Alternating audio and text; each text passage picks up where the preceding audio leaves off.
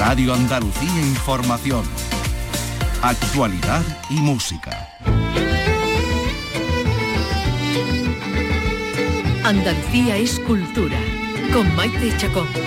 Radio Andalucía Información.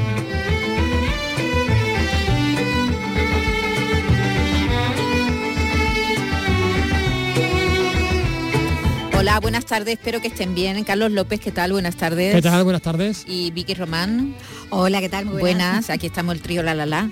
Eh, y vamos a empezar por una noticia que hemos conocido hace apenas una hora. Javier Cámara va a ser reconocido con el premio Málaga en la 27 edición del Festival de Cine que tendrá lugar del 1 al 10 de marzo del año que viene. Vicky Román, un grande de la actuación. Un grande de la actuación que ha triunfado en, otras ediciones del Festival de Málaga y bueno, que cuenta con, con dos Goya. Eh, en un comunicado, el certamen cinematográfico malagueño ha destacado que Javier Cámara es uno de los actores más polifacéticos, versátiles y queridos del panorama actual. Y eso, bueno, es absolutamente cierto, ¿no? Y vamos a, vamos a escucharlo, ¿no? Lo escuchamos un poquito mm, eh, en dos de sus interpretaciones que le han valido Goya. Una como actor eh, protagonista en Vivir es fácil con, con los ojos cerrados, de David Trueba, y la otra un momento, momentos cantarines que tenía en Truman junto a Ricardo Darín, la película de Cesgay, con la que obtuvo otro Goya, este eh, también como mejor interpretación masculina de reparto. John. Antonio San Román. Anthony. San Román. Lo que John Lennon nos grita a nosotros es help. Help. Todos juntos. Tortilla está con mano al baile. Pasamos la rotonda. La zambuca tiene algo que me gusta. no se, priva, no, se priva nunca de, cantar, ¿no? de canturrear en muchas de, la, de las Precisamente por Truman y por vivir es fácil con los ojos cerrados tiene los, dos Goya, ¿no? contábamos, ¿no? El de actor de protagonista y actor de, reparto. ¿no? Y por ese orden también lo estábamos escuchando, pero bueno, lo recordamos en tantísimas películas. Decíamos antes que eh, en el Festival de Málaga él ha obtenido la Biznaga de Plata eh, al mejor actor en dos ocasiones. La primera en 2003 por Torremolinos 73, ¿os acordáis? Con, con Candela Peña de Pablo Berger, donde compartía con protagonismo. La prima de Pablo Berger, ¿no? y además su primera película. Y además compartía protagonismo Javier Cámara con Matt Mikkelsen, que entonces era el actor que rodaba la porno, que venía de, efectivamente, porque Dinamarca. Hablaban de eso, hablaban de, cine porno. Porno casero. porno casero. Porno un poco cutre. Bastante, bastante cutre. Porno serie B. bueno, y también fue, también se llevó la biznaga al mejor actor en Málaga en el 2008 por fuera de carta esta de Nacho Gebelilla, bueno, que, que tanto éxito siempre tiene con, las comedias. Luego la ha tenido cinco nominaciones más en los Goya, premios de la Unión de Actores, premio, premio Fero, eh, le dieron también el premio Ondas el año pasado, ¿no? al mejor actor. Eh, lo tenemos también en esa serie, en las tres temporadas de Bota Juan, ¿no? Donde también, bueno, pues ha obtenido, pues, está genial. Está maravilloso. como, ese político. el político corrupto por excelencia. Corrupto, arribista y desgraciado. desgraciado. Carota y encima con mala suerte. Encima con mala suerte, ¿no? que todo se bueno o buena, de vez en cuando se le untan los astros y le salen las cosas hasta bien, es un poco Mr. Chance, el, ¿no? pepito piscina de, la política. un poquito el Forrest Gump. Bueno, y ha trabajado también en, fuera de, nuestro país. Mucho a, Acordaros, ha trabajado con Sorrentino en, la serie del Papa. Ha trabajado, bueno, no, no, con un director extranjero, pero sí con un proyecto colombiano-español en, la, en la, obra de, la ficción maravillosa de, basada en el libro de Héctor Abad Faciolince, ¿no? El olvido que seremos. El olvido que seremos, donde hace un personaje de colombiano. colombiano cerrado. Es el padre, ¿no? El padre, el padre, el padre colombiano cerrado al que. Sí, sí. Y también en la serie Narcos, donde también, es lo que estaba diciendo, que en Narcos. También, hace, también, hace de, colombiano sí, la verdad regular, regular de persona. Bueno, es muy, es muy dúctil, es lo que decía el certamen también de malagueño, ¿no? En el comunicado de hoy, es la facilidad que tiene para transitar entre la comedia y, el drama, ¿no? Que nosotros cubríamos en la comedia en aquel Siete Vidas, eh, pero luego, bueno, pues hecho también drama y, personajes que da hasta un poquito de miedo, sí, Sí, sí, es, un actor completísimo y además con mucho sentido del humor. La Torre del Suso también está fantástico. Sí, también, también está muy con Almodóvar, ha trabajado en tres ocasiones, también con Trueba ha trabajado mucho, es decir, que, es un, un hombre, bueno, que lleva 30 años de carrera en, el cine y en la televisión, que empezó con, unas, con un éxito increíble en Siete Vidas y no ha dejado de estar ahí. No, ha, dejado de tener éxito. en todo, así que, nos alegramos. Está también nominado a, los premios Feroz por, por la serie Rapa también por la también está muy bien ahí. Sí, sí, la serie Rapa. Bueno, esa es una de las noticias culturales del día. La otra es ¿Qué pasa con los niños mutantes, Carlos pues Mira, estábamos hablando hablando de, personas que están que llevan 30 años en la música, pero los niños mutantes llevan, van a hacer 30 años el, próximo el próximo año, el próximo 2024. Y ayer eh, por la tarde, pues estaba yo tranquilamente en mi casa y de repente saltó la alarma en Twitter que se separan, los niños mutantes se separan, a través de un comunicado lo han han comunicado, digamos, a través de, su, de sus redes. Y se despiden de, todos nosotros que nos quedamos huérfanos de este universo mutante con dos conciertos, uno en, Madrid, en la sala en la sala Riviera, creo que es el, no creo, seguro, el 11 de noviembre del próximo año, y otro en Granada, en el Teatro Caja Granada, que será el día, claro, por supuesto, será el día 23 de noviembre, así que igual el 23 de noviembre no estoy por aquí. Bueno, es sábado. Ah, no, 23 de noviembre, calla, calla. De noviembre del próximo, del próximo ah, vale, año. Eso no sé en qué cae. 30 años de carrera, efectivamente. 30 años de carrera, 12 discos. Mm, bueno, no sé, miles de, de personas que seguidores. Y lo han dicho, no tenemos, que, no tenemos más nada. Más nada que, Como diciendo, ya no está. Nada, nada más que contar. Ya, está, ya, hemos llegado ya y ya no tenemos más nada que contar y, honrosamente dicen hasta aquí hemos llegado, ¿no? Con este proyecto. Bueno, mi esperanza es que es que digan hasta aquí hemos llegado como como grupo. Como grupo, exactamente, sí. Y que hagan cosas, por, separado por, por, separado, sí. 30 años, 30 años de niños mutantes con canciones como esta. va a cambiar, todo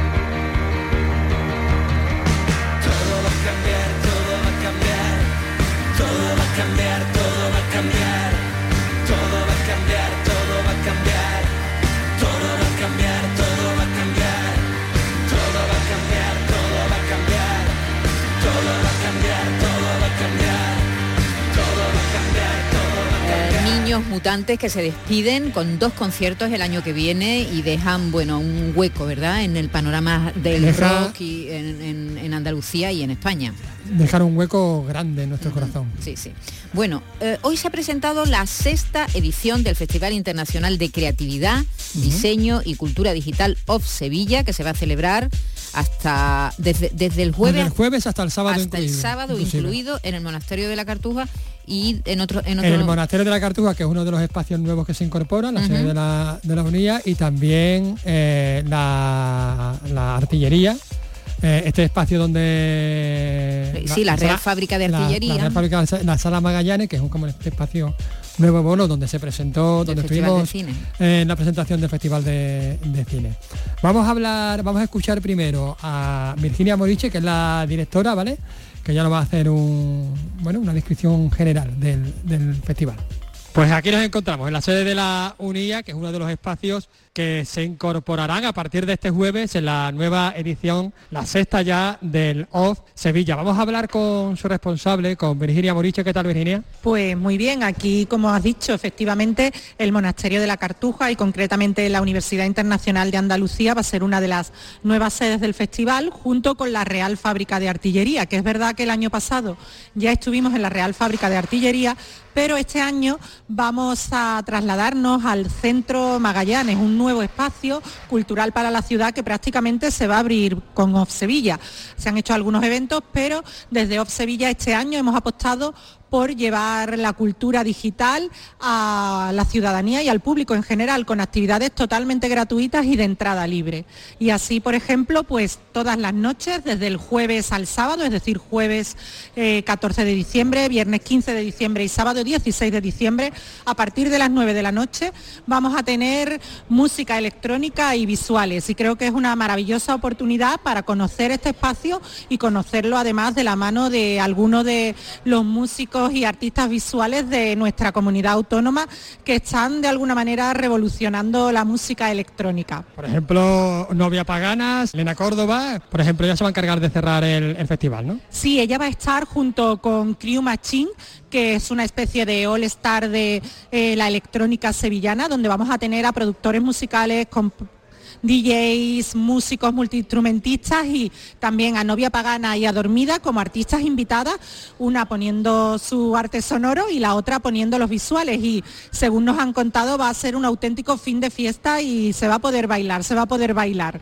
Y el primer día, el jueves 14, vamos a tener a Future Art, detrás del que está Teiro Heikinen, un finlandés, un productor eh, musical y DJ finlandés que está afincado en Sevilla y que nos va a hacer un recorrido audiovisual lleno de sintetizadores analógicos por la electrónica de las últimas décadas. Estamos hablando de algunos de los nombres, nos hemos centrado en la música, pero vamos a centrarnos en las artes visuales, en la tipografía. Sí, porque el Festival OFF es un encuentro para mentes creativas de todo el mundo a través de charlas inspiradoras, instalaciones, performance, exposiciones y durante tres días, pues Sevilla se va a convertir en el centro neurálgico de la escena creativa internacional. Vamos a tener a gente que tiene, a estudios que tienen Oscar, a Philip Carballo, por ejemplo, que está detrás de las secuencias de crédito de series tan conocidas como Big Little Lies o, por ejemplo, Westworld y tiene un premio Emmy. Vamos a tener a gente que trabaja para Rihanna y para Katy Perry haciendo videoclips, los canadienses Ballet Dudamel y, por ejemplo, haciendo la parte, toda la parte de dirección de arte de la discografía de Rihanna a Hugo Anmarí. Y vamos a tener también algunos andaluces también premiados. Por ejemplo, vamos a tener a los andaluces que están detrás del proyecto Justa y Rufina, una familia tipográfica muy original y muy peculiar que cuenta con un European Design Award. Y además, también abierto al público general, vamos a tener una exposición que va a reunir a una veintena de artistas que se mueven entre el diseño, la ilustración, la animación y el arte contemporáneo.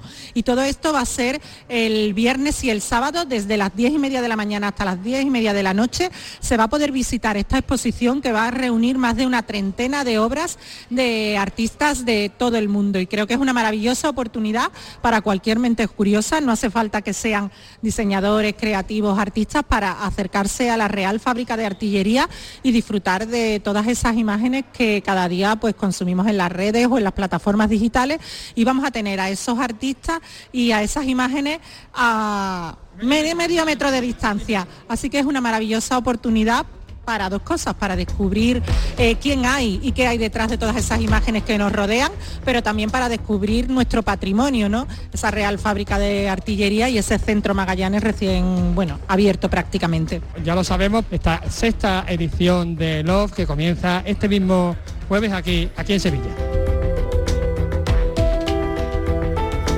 Oye, qué interesante el plantel de, Absolutamente interesante. personas que vienen, ¿verdad? Y, que participan en no este solo de todo, Sevilla. país, sino sí, de fuera del país. Vamos a escuchar a, bueno, ella, ella lo ha, lo ha mencionado, a dos de estos artistas. Vamos a hablar con Elena Córdoba, con Novia Pagana. ¿Qué tal, Elena? Buenos días, ¿todo bien? Todo muy bien, Elena. Bueno, tú te encargarás de dar el concierto final, la traca final, digamos, ¿no? La traca final, eh, efectivamente. Vamos a estar con la Crew Machine, que es eh, la iniciativa de David Sures. Eh, con Pro Audio, con otros compañeros y bueno, a mí me ha llamado como artista invitada, estoy súper contenta de poder participar un año más en, en Sevilla. Ya es una tradición, es el segundo año. Bueno, espero que sea una tradición, espero, espero poder participar más veces porque me parece una iniciativa muy inspiradora. Em, vamos, en principio hay muchas propuestas de diseño muy interesantes, pero creo que cualquier creativo, cualquier persona que le guste el arte puede inspirarse para otras disciplinas artísticas o a nivel personal. Mezclar la música electrónica y los audiovisuales, ¿no?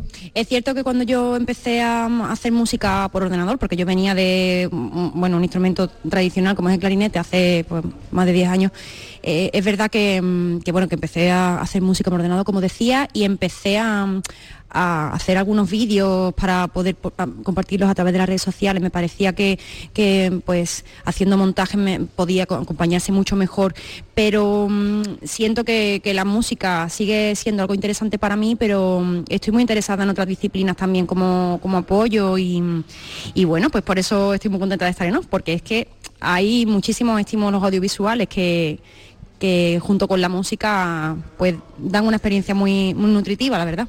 Bueno, Elena es una de las artistas electrónicas eh, jóvenes que, que, no para. Eh, ¿En qué otros proyectos estás ahora? Pues lo más reciente que va a ocurrir después de Love, o donde voy a estar, va a ser en, una jornada de puertas abiertas en, de escénicas en, el Estadio Olímpico, va a ser el viernes 22 y bueno, va, a haber eh, varias muestras de, por parte de otros compañeros de, pues, de escénicas de otras disciplinas, eh, de danza, de, teatro, de música y bueno, yo voy a participar y bueno, deseando que ocurra. Allí estaremos y allí lo contaremos. Muchas gracias, Elena Córdoba. Gracias a ti, buenos días. Vamos a hablar con otro sevillano, un sevillano que nos llegó del frío, con Tero Heikkinen. No he dicho bien el apellido, ¿verdad, Tero? Casi, casi, Tero Heikkinen. Eso, él lo dice mejor. Future Art, que también vas a participar en esta nueva edición de OFF. Sí, eh, yo voy a estar eh, junto, a, junto a Juan, Juan López López, que es un artista visual de Córdoba. Vamos a presentar una pieza audiovisual el jueves a las nueve y media en Sala Magallanes, en, en la artillería, artillería en Sevilla. Llegas desde otro país, muy alejados además de esta tradición, digamos, andaluza. ¿Cómo ves la cultura audiovisual actual y la música electrónica también aquí en, en Andalucía? Sí, es verdad, eh, yo vengo de Finlandia, eh, llevo aquí unos 10, eh, 11 años y es verdad que me encanta la escena aquí. Yo creo que desde hace 4 o 5 años, mm, yo creo que la ciudad como casi toda Andalucía, yo creo que está viviendo como un, eh, yo diría casi como un momento de renacimiento. Hay un montón de propuestas, mm, cosas, mm, cosas eh, de música electrónica increíbles, muchas propuestas que unen diferentes cosas, incluso que unen cosas antiguas con cosas modernas y me parece realmente eh, ahora mismo uno de los mejores sitios para estar en toda la España prácticamente como artista. Pues muchísimas gracias por, por atendernos, Cero. No te voy a repetir el apellido, pero muchas gracias. Venga, muchas gracias a vosotros.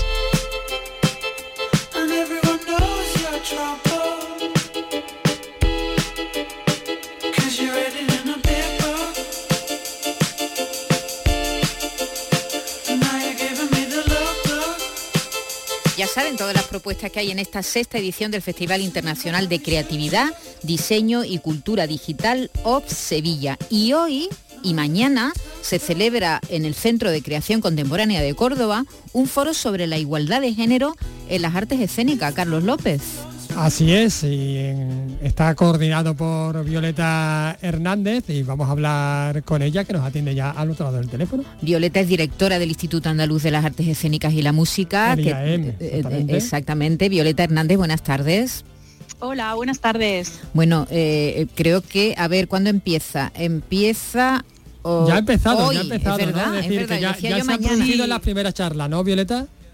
Sí, esta mañana. Hemos empezado esta mañana eh, con una conferencia inaugural a cargo de Remedios Zafra. Bueno, cuéntanos qué va a pasar en estos dos días, de qué vais a hablar en, estos días. Bueno, pues eh, primero decir que este, estas jornadas que se llaman el precipicio de cristal se organizan eh, gracias al Pacto contra la Violencia de Género, en el cual se incluye la Consejería de Turismo, Cultura y Deporte, a la que yo pertenezco.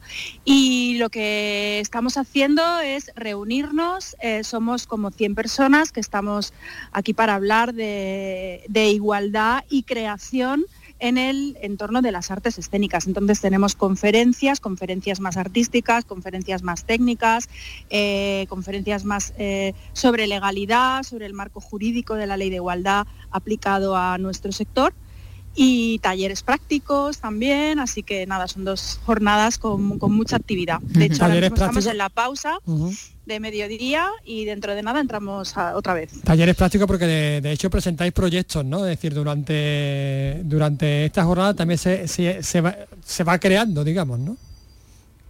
Sí, eh, esta tarde tenemos eh, tres talleres, eh, una a cargo de una coreógrafa que se llama Bárbara Sánchez, otra a cargo de, de, una comunicadora que se llama Ana Ropa y otra a cargo de una creadora que va a dar un taller de creación con perspectiva de género que se llama Patricia Trujillo. Pero mañana sí que tendremos eh, presentación de proyectos. Hemos seleccionado, de entre todas las participantes que querían presentar proyectos, hemos seleccionado, no sé si son 8 o 10, y tendrán pues su, su momentito para explicar cuáles son los proyectos dentro de las artes escénicas en las que están involucradas y, bueno, que todos tienen algo que ver o con violencia de género o con, perspectiva de género.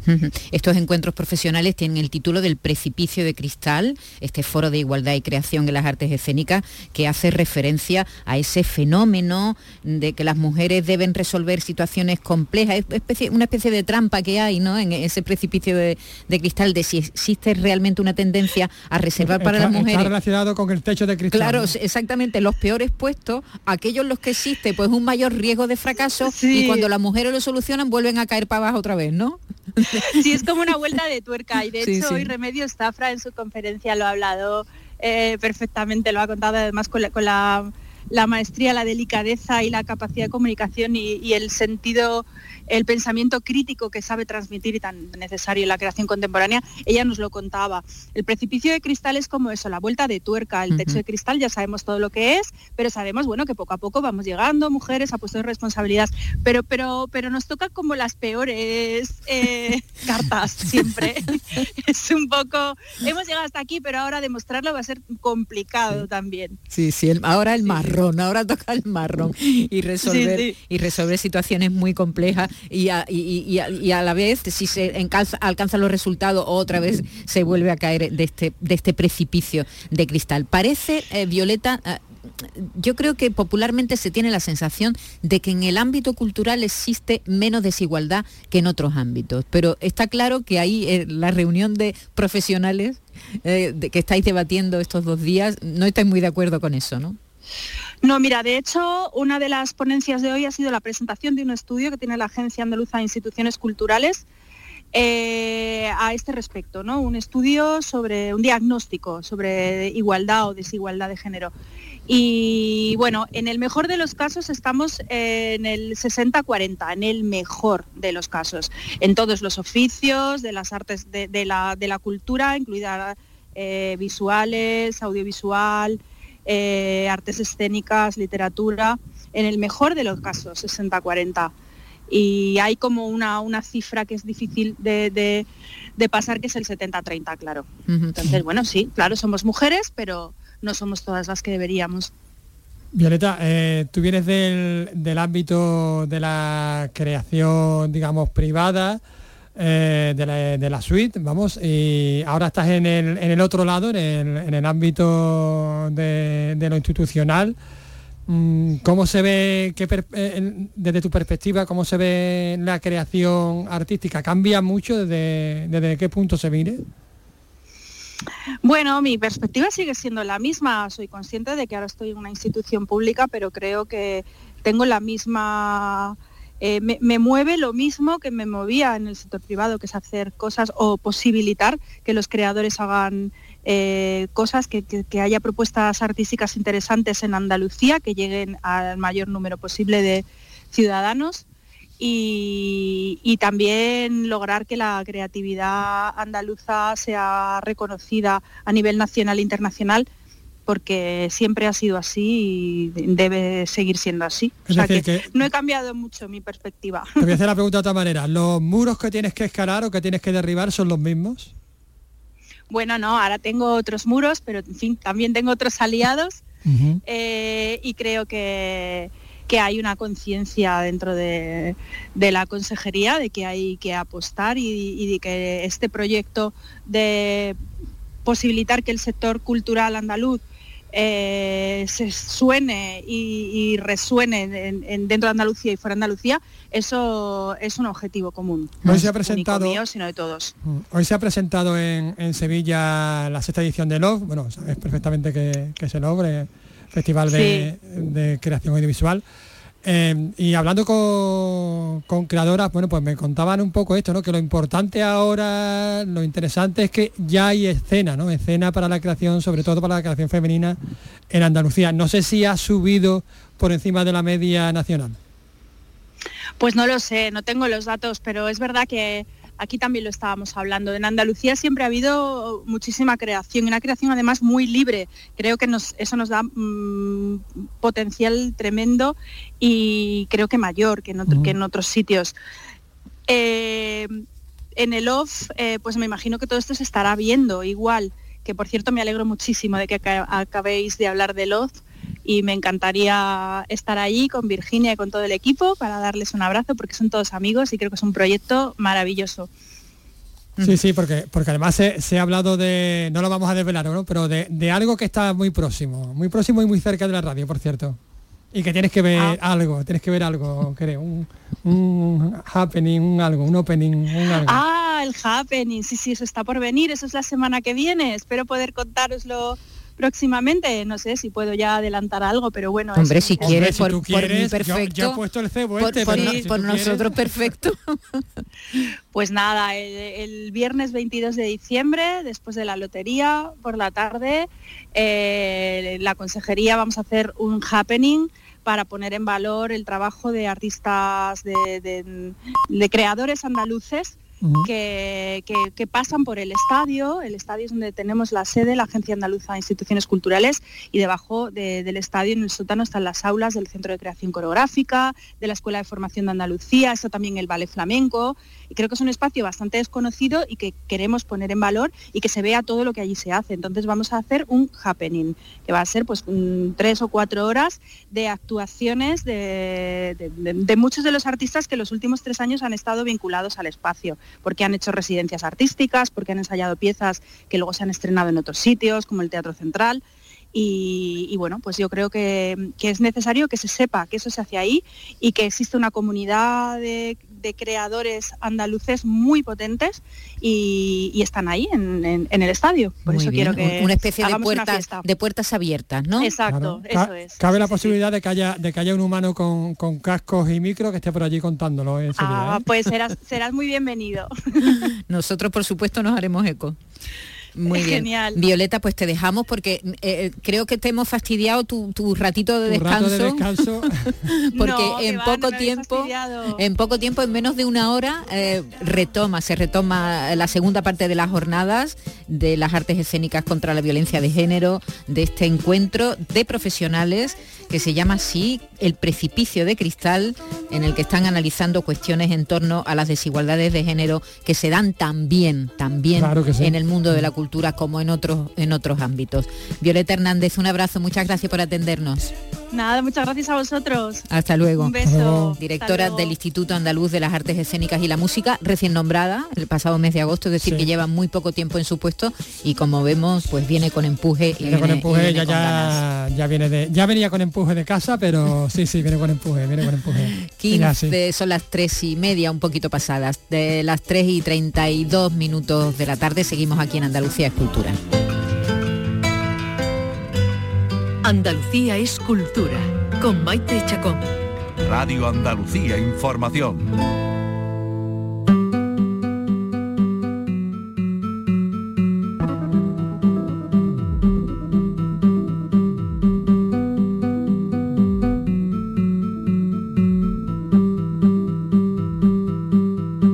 Nuestra invitada se llama Victoria Zambrana, nació en Sevilla, estudió Derecho en la Universidad de, Sevilla, comenzó a escribir relatos en talleres literarios y en 2020 ganó un concurso organizado por la editorial Don Book con un libro de relatos titulado Incertidumbres y ahora nos trae su primera novela, La orilla de la memoria, que ha publicado con Aliar Ediciones un relato que recorre la vida de Mar, una joven a la que acompañamos desde que es una niña feliz en una calle de Sevilla, en una calle en Triana concretamente, en la calle Betis, hasta su madurez, porque no se puede decir hasta su, su vejez, no, hasta su madurez.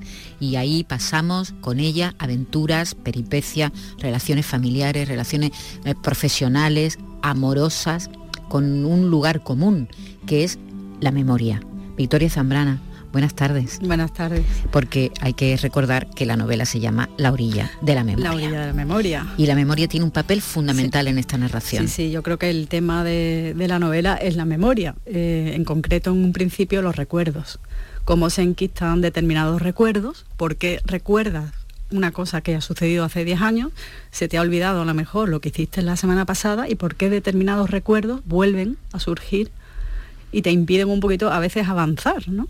Se te quedan enquistados no se sabe por qué. La protagonista del relato se llama Mar, como decíamos, es una joven que tiene algún punto común contigo, que eh, eh, ha estudiado mm, Derecho. No, ella no, ella, bueno, ella estudió eh, Filología. Sí, es verdad. pero bueno, en la fábrica, en la antigua fábrica, de, tabaco, en el mismo sitio. En el mismo sitio.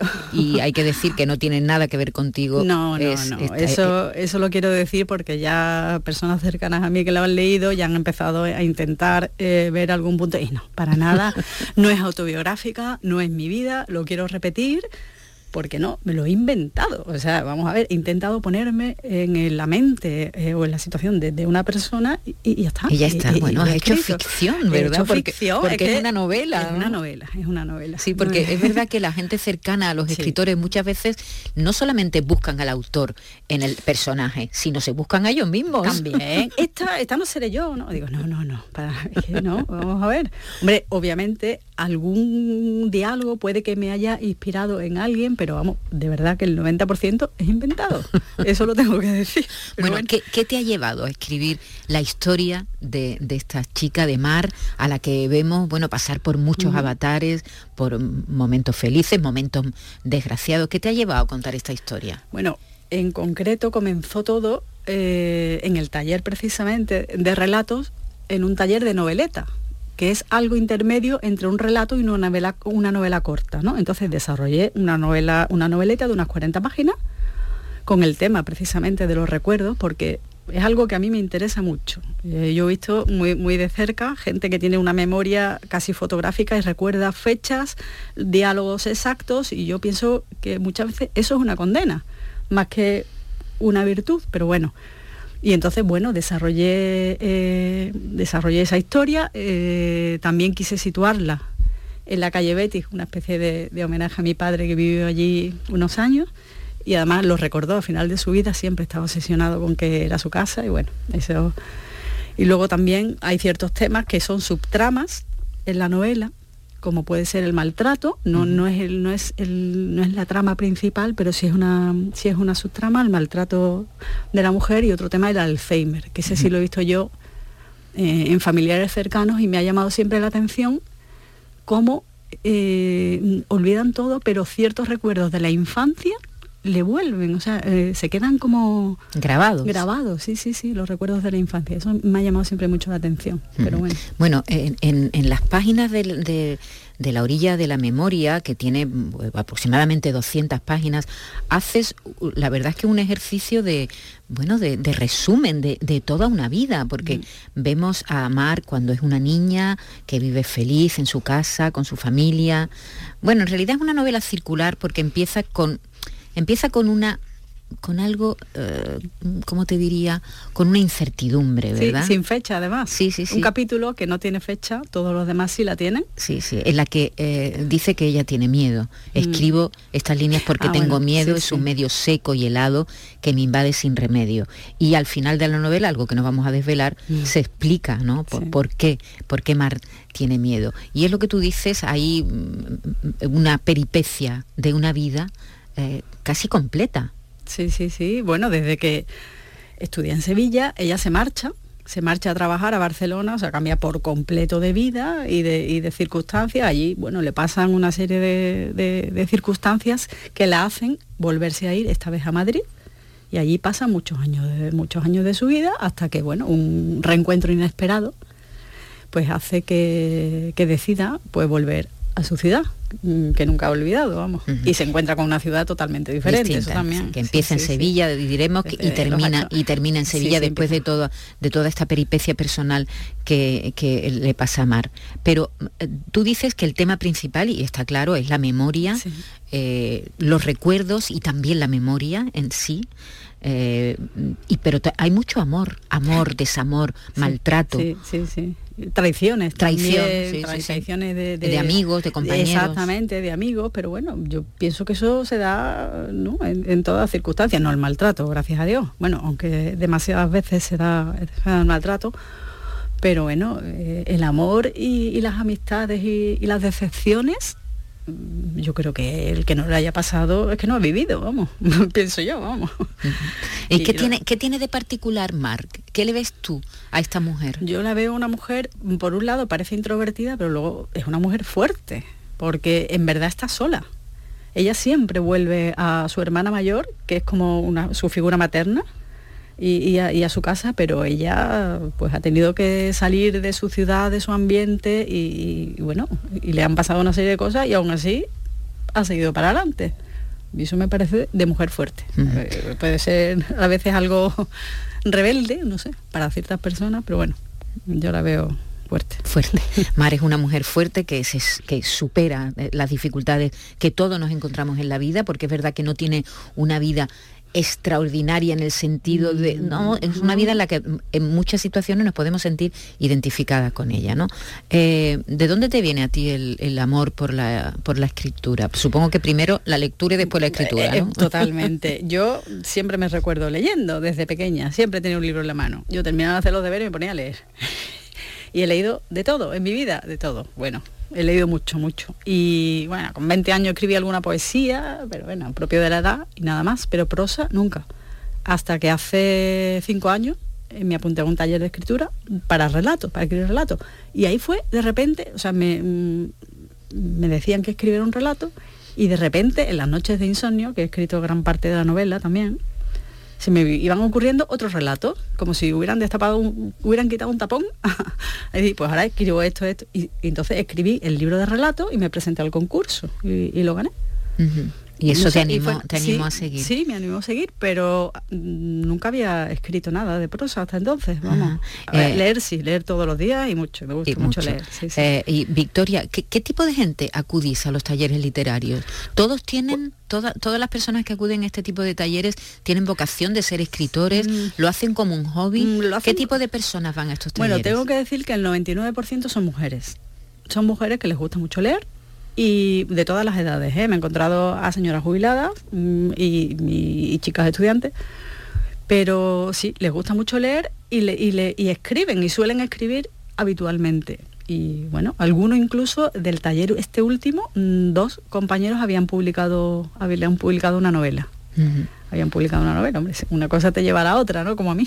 Porque, ¿y, los profesores qué os dicen cuando enseñáis vuestro... ¿Cómo os guían los profesores? Bueno, eh, hay, hay un, tema en cada taller y lo que nos hace no, mm, en, concreto en el taller de relatos, pues nos cita 15 días después para que redactemos un, un, un, relato pues, sobre un tema concreto o desde un punto de vista del narrador omnisciente, en fin, una serie, pero... Nos dan una serie de claves, ¿no? Sí, pero bueno, pero todo, y, luego ella hace una corrección y te la envía particularmente y en alguna ocasión se lee algo para los demás y los demás también pueden dar su opinión, en fin, es muy ameno, vamos. y además Es, un buen primer paso. Exactamente, que a lo mejor no se te ha ocurrido escribir, llevas toda tu vida leyendo, como es mi caso, hasta que no vas ahí y te ponen de frente un papel diciendo, venga, escribe. Venga, cuenta, cuenta, cuenta una historia. ¿Y tienes muchas historias en la cabeza? Sí. Eh, ¿Has destapado, como tú dices, esta caja de, historias que tienes rondando la cabeza? No es fácil publicar una primera novela y tú lo has conseguido con Aliar Ediciones. ¿Cómo ha sido? Pues mira, eh, eh, yo la verdad mandé el manuscrito a varias editoriales, mm, las que te contestan enseguida son de autopublicación, yo no quería caer en la autopublicación, quería una edición tradicional. Y el contrato de esta editorial mm, me pareció que estaba bastante bien redactado, cosa que no puedo decir de, de otras editoriales y me gustó la oferta. De hecho, mm, si tú entras en la página web, Está mi libro en primer lugar porque lo han incluido en la colección Titania de novela junto a una novela finalista del Premio Planeta 2017, lo cual me, ha impresionado bastante. O sea, estamos los dos nada más. Digo, bueno, pues nada. no Será por algo, ¿no? Pues sí. y bueno, no sé, la trayectoria ya no la sé, la presento. El libro está en la calle, se presenta la semana que viene, vamos a decir la fecha y la hora y de la presentación.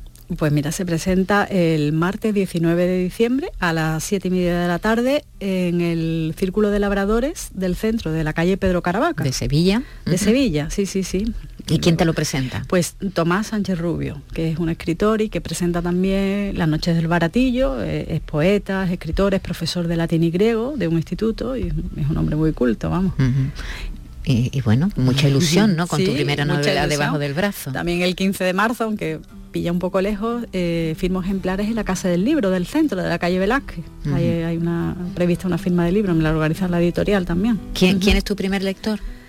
Marido. Tu marido. sí, sí. ¿Y qué te dice? ¿Se ha pues buscado tu marido aquí en la, narración? No, él sabe que no. No, no.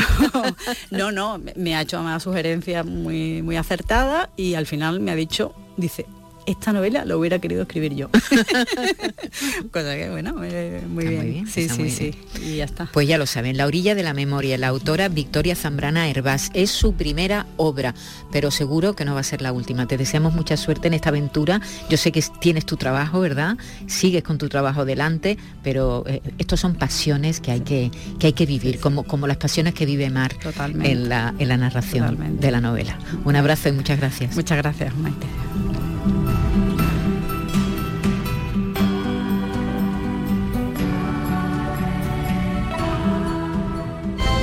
Andalucía es cultura, con Maite Chacón. Radio Andalucía Información.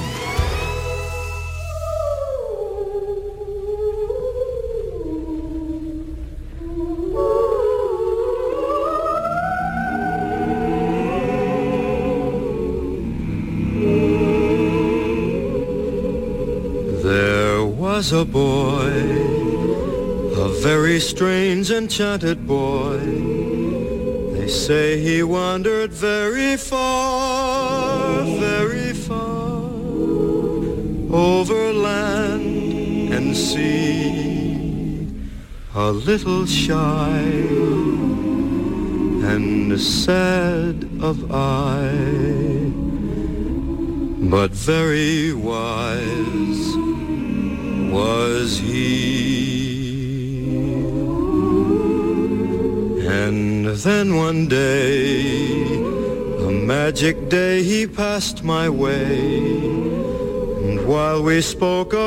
Es un poco fantasmal esta versión. los arreglos, un poco, Disney, ¿no? Parece que va los arreglos, el, los arreglos lo ese ¿eh? final de fondo, con lo bonita que es la voz, en primer plano. bueno, con lo bonita que es la voz el tema. con lo bonito que es la canción. Sí, parece que va a salir la bruja malvada. la verdad es que me, he lanzado los peligros porque no había ido la versión antes. mira, mira, y, de pronto eso... Uh, sí, es que parece eso de la bella durmiente cuando está, que van a salir las haditas. Ese rollo, ese rollo. Ese rollo. Yo creo que mejor un Los años 40. Sí, lo suyo es suyo. Venga, lo suyo. Come fly with me, let's fly. Esto sí, Esto, sí, Esto. Totalmente. Ahí estoy viendo a Leonardo DiCaprio vestido de piloto, reclutando claro, azafata. en Atrápame si puedes, Es ¿no? verdad. Bueno, pues hay que recordar que hoy, tal día como hoy del año 1915, hace 108 años nació en Hoboken, New Jersey, Frank Sinatra.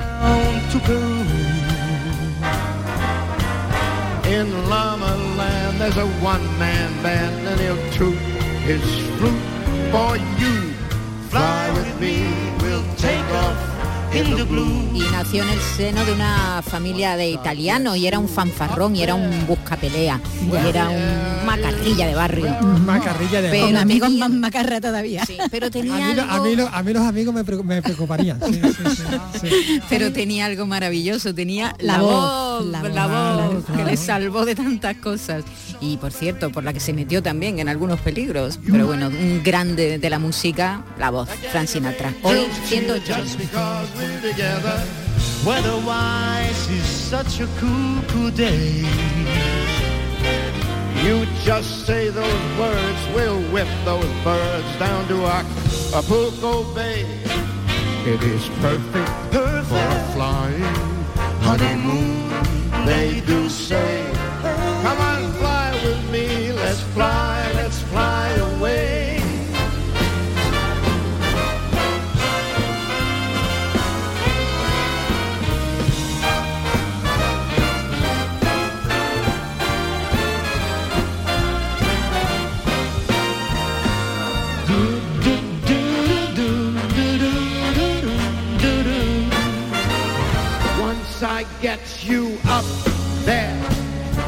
the air is so rarefied, we're gonna glide absolutely starry-eyed. Once I get you up there, I'll be holding you so very near. You might even hear a gang of angels cheer just because we're together. En Radio Andalucía Información, Andalucía es cultura, con Maite Chacón. El cine y la televisión siguen enamorados de Almería. Esta mañana ha comenzado un casting para una nueva serie de ambiente mexicano sobre el zorro. Nos lo cuenta José Antonio Fuentes. El poblado andalusí de Almería coge desde hoy el casting de extras para una serie ambientada en el México del siglo XIX que se rodará en la provincia. Se trata de una serie de una televisión francesa basada en la historia del zorro, que se podrá ver en las plataformas digitales. Se buscan figurantes de 18 a 99 años. Yael Moreno, responsable de figuración. Estamos buscando gente latinoamericana, gente también española, con rasgos hispanos. Nos vale un poco una variedad étnica, puede ser también gente afroamericana y sobre todo es gente como es de época, sobre todo queremos gente pues con pelo natural, en las mujeres pelos largos, eh, canosos, en los hombres eh, barbas, también pelo que no estén rapados. Las pruebas se van a realizar hasta el jueves en horarios de mañana y tarde. Son muchos los que aspiran a hacerse con un papel. Soy actriz de aquí de Almería, eh, me gradué el año pasado en Artesca, la Escuela de eh, Arte Dramático y Cine de aquí, y pues estoy persiguiendo mi sueño. El casting coincide con un nuevo rodaje esta mañana en el casco histórico y el estreno el día 15 del musical norteamericano Camino de Belén, rodado en Almería con Antonio Banderas como protagonista. Llegó la hora. Vamos. Andalucía es cultura, con Maite Chacón. Radio Andalucía Información.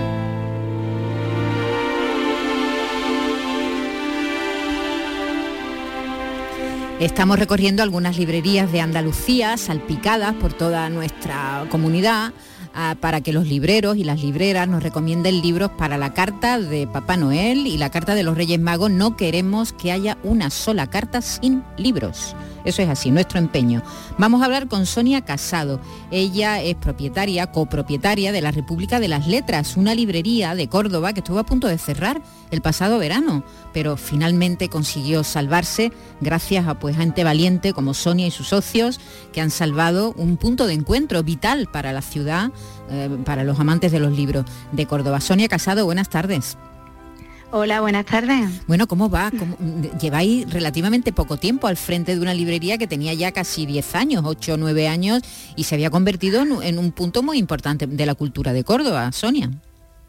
Pues sí, la verdad que llevamos poquito, porque aunque eh, pasaba nuestras manos en julio, ya sabéis, Córdoba, el verano, julio, todo estaba además sin libros, porque la librería hay que vaciarla de libros al completo y luego se pasa y se vuelve a rellenar. Y en realidad, realidad es, septiembre, cuando ya le hemos empezado a pillar el, pulso a esto de, ser librero. ¿Y, de dónde venís vosotros? ¿De qué otras profesiones venís? Pues em, Paco, eh, que es mi socio, él, él, es administrador de finca, estudió Derecho y yo soy, yo, yo estudié filología inglesa y doy clases en instituto. En instituto, pero habíais tenido el sueño de ser libreros, ¿no?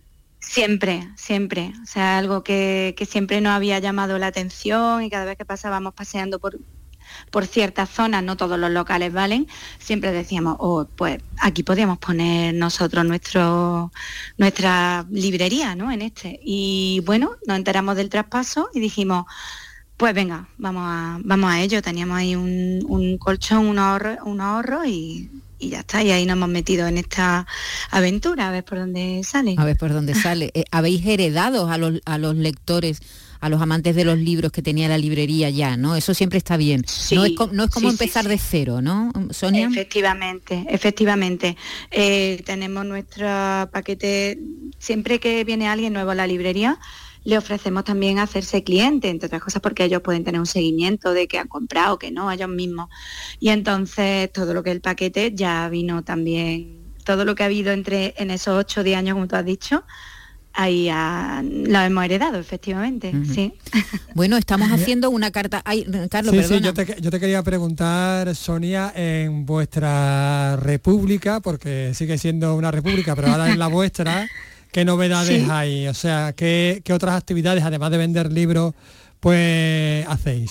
Ah, pues en realidad eh, hacemos muchísimas, estamos como, como estamos además muy nuevos, y estamos muy sorprendidos porque se nos acerca mucha gente planteándonos que si, que si quieren hacer taller. Ayer mismo hubo una, doble reunión de un taller que se promociona, se promociona en redes sobre todo ahora mismo, ¿sabes? En Instagram y en Facebook, pero sobre cine, un taller que quiere impartir eh, una persona, ya no tengo yo tiempo para, pero que van a impartir un taller sobre cine y a la misma vez se estaba creando un grupo de lectura juvenil de fantasía, que vinieron unos cuantos chavales. Y sí, ya han venido unas cuantas presentaciones también de libros, se acercan muchas veces los autores a nosotros para pedirnos el espacio y el tiempo y por supuesto se lo solemos conceder sin vamos sin ningún problema. Y se lo planteamos así todo la silla y tal para que para que puedan venir a, presentar sus libros. Un, un, lugar, de encuentro vamos como decía sí y, de mover cultura un poquito también talleres en general cuentacuentos un poco todo lo que sea una actividad cultural alrededor del libro también habrá música tarde o temprano acústica, claro, esto no es una discoteca. bueno, eh, tus recomendaciones, las recomendaciones de la República de las Letras, cuéntanos. Pues mira, sí, me eh, voy a hablaros de El último árbol de María Quintana Silva e ilustración de Silvia Álvarez, que es un libro enfocado a niños de 5 a 8 años y es muy bonito porque lo que te plantea es qué pasaría, bueno, a través de un niño y su historia, qué pasaría si los árboles eh, decidiesen en o sea, andar, coger sus raíces e irse a otro sitio porque ya están cansados de, tanto maltrato. Y entonces es muy bonito y trata muchas muchas cosas, además de además de la propia historia alrededor del ecologismo y de, y de lo mal que solemos vivir en las ciudades, tanto querer quitar árboles. Entonces, el último árbol eh, nuestra recomendación de 5 a 8 años, ¿vale? El último árbol apuntado, seguimos. Anotado. Eh, otro, tenemos aquí los felpudos nunca mienten. Este es de una autora de aquí de Córdoba, también profesora en... Ella es profesora pero en una universidad de, maestros de, infantil y primaria. Se llama María Rosal, también es poeta. Y los felpudos nunca mienten está enfocado a niños de, de más de 10 años y es de EDB. Y nada, pues si te leo una pequeña sinopsis, mi nombre es Ben diminutivo de Bernardo, tengo cuatro patas, ojos oscuros, pelo abundante, eh, con manchas blancas y marrones por el lomo. las ilustraciones son muy bonitas, hay un perro ahí precioso. ¿eh? Es precioso, soy el único, soy el único que piensa en esta casa de locos. Así que una casa de locos donde el único que piensa es el perro. Que no suele ser es el perro. y dice de últimas carcajadas aseguradas. Así que para todos los niños de 10 años adelante les recomendamos los felpudos nunca mienten. Pues nos quedamos eh, una última recomendación muy breve. Ultimísima, de 9 a 12 años eh, sería el último oso. También, ¿qué pasa si se de, si el hielo, que es lo que está pasando, se derrite en los polos y nos quedamos sin, el ecosistema que hoy en día conocemos. Así que pues, eh, está por muy bien porque te has centrado en los más pequeños, ¿eh? en distintos tramos de edad. Exactamente, en distintos tramos de edad, pero los niños, el último árbol, luz felpudo, nunca mienten ni el último oso. Son las recomendaciones de la República de las Letras, la librería de Córdoba, a la que deseamos larga vida y mucha suerte. Sonia, un abrazo. Muchísimas gracias. Gracias, muchas Muchísimas gracias. Chao. Adiós.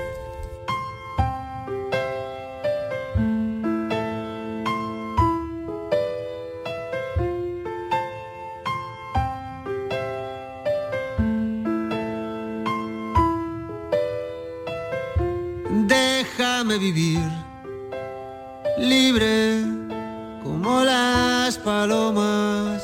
Y nos vamos ya, y nos vamos con Jarabe de Palo, con Pau Donés, porque la banda, la banda que acompañó a Pau Donés durante tanto tiempo, va a realizar una gira tributo al que fuera su vocalista por 17 ciudades españolas en el, año que viene, en 2024, y van a pasar por Andalucía, van a pasar por Sevilla, por Málaga, por Granada y por otras tantas ciudades de Andalucía y de España.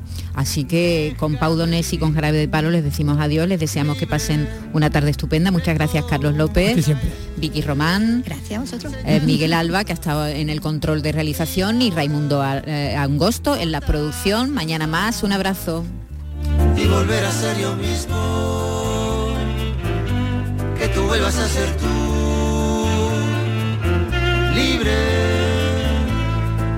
libre como el aire.